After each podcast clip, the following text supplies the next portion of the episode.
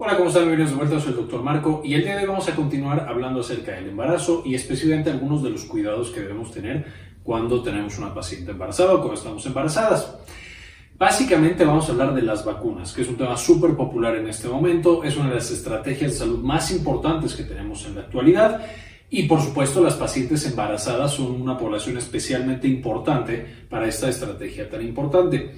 Ahora, ya hemos discutido en el pasado que las pacientes embarazadas tienen algunos cambios en el sistema inmune justamente para permitir que este bebé, que tiene el ADN completa o por un 50% diferente a la mamá pueda proliferar y pueda vivir bien dentro del cuerpo de mamá. Entonces se apaga el sistema inmunológico justo para no destruir a esta nueva vida que se está formando.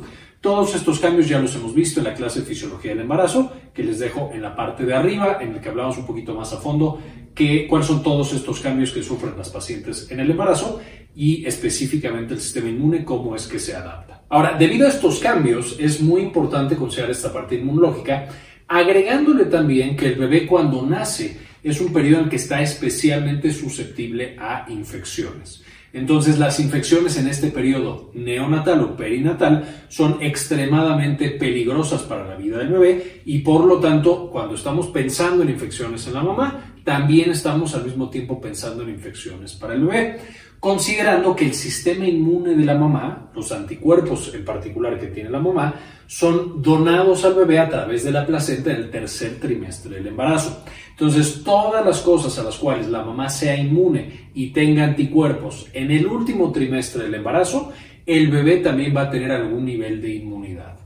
Si nosotros agregamos que la mamá va a amamantar los primeros seis meses por lo menos después de haber tenido al bebé y que en la leche materna también se pasan los anticuerpos, pues entonces necesitamos que la mamá tenga anticuerpos contra las principales patologías que puede tener ese bebé recién nacido. Y entonces, en la actualidad tenemos tres vacunas que se recomiendan en el periodo del embarazo.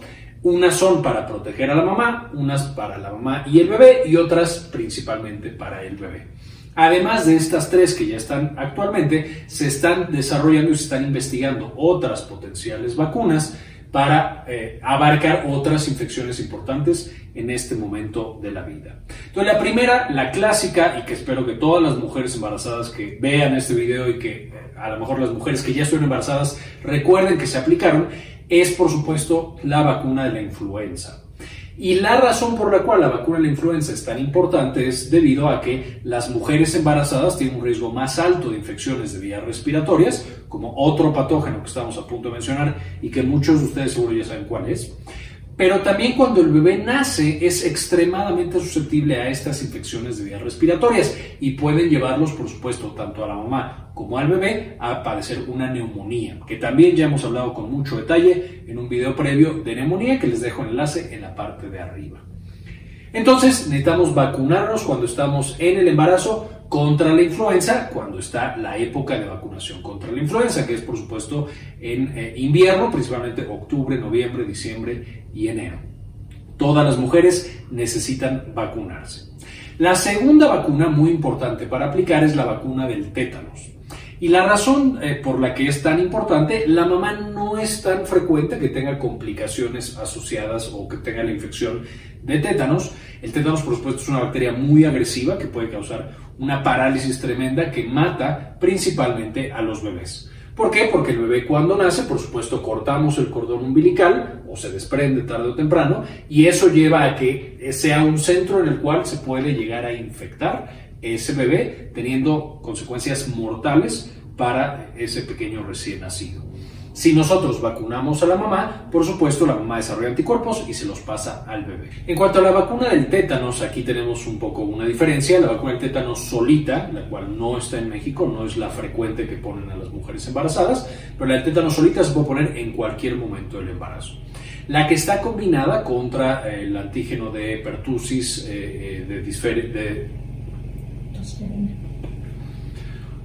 la que está combinada con el antígeno contra difteria o contra tosferina o incluso con las partes bacterianas. Esa es un poquito más complicada, genera una respuesta inmune mucho más potente, como cualquiera que se haya puesto la DPT sabe, y esa entonces solo se recomienda poner en el tercer trimestre del embarazo. no en los otros dos trimestres, debido de nuevo a esta fuerte respuesta inmune que se puede tener.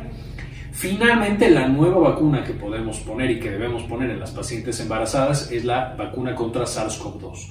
Debido a, ya lo platicamos en un video pasado, también les dejo el enlace en la parte de arriba, que puede generar una mayor mortalidad y más complicaciones en las pacientes embarazadas, entonces se recomienda que se vacune a esta población.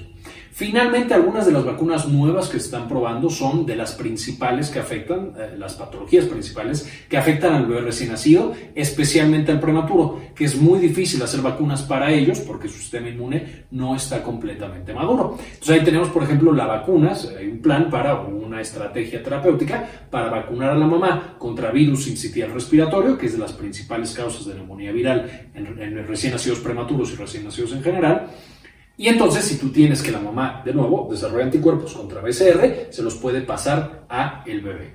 En la actualidad no tenemos toda esa estrategia, solamente se le aplica al recién nacido prematuro directamente el anticuerpo, eh, un anticuerpo eh, humano, para justamente protegerlo de esta infección por virus incitial respiratorio. Finalmente, ya que nace el bebé, también tenemos vacunas y después las veremos con más detalle. La hepatitis B y la BCG son las clásicas que se ponen en estos pequeñitos para protegerlos a lo largo de toda su vida contra esas terribles infecciones. Y con eso ya tenemos a nuestra mamá y a nuestro bebé protegidos contra las principales infecciones que pudieran manifestar.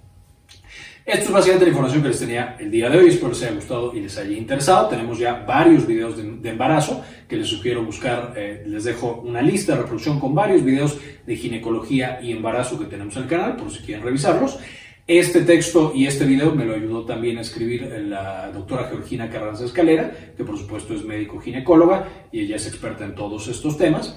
Y finalmente quisiera agradecer de manera particular, no solamente a todos los que se han suscrito al canal, sino a las personas que nos apoyan con uno o dos dólares ese dinero lo utilizamos para hacer este tipo de estrategias y este tipo de actividades en las cuales podemos investigar más temas y grabar también más temas. En este video quiero dedicárselo a Fabián Forero, Enrique Segarra, Guillermo García, Carlos Marcelo Villegas, Napoleón Solís Maldonado, Marga Torres, Silvina Espinosa, Eduardo Cabrera, Sandy Oliva y Maurín Solano.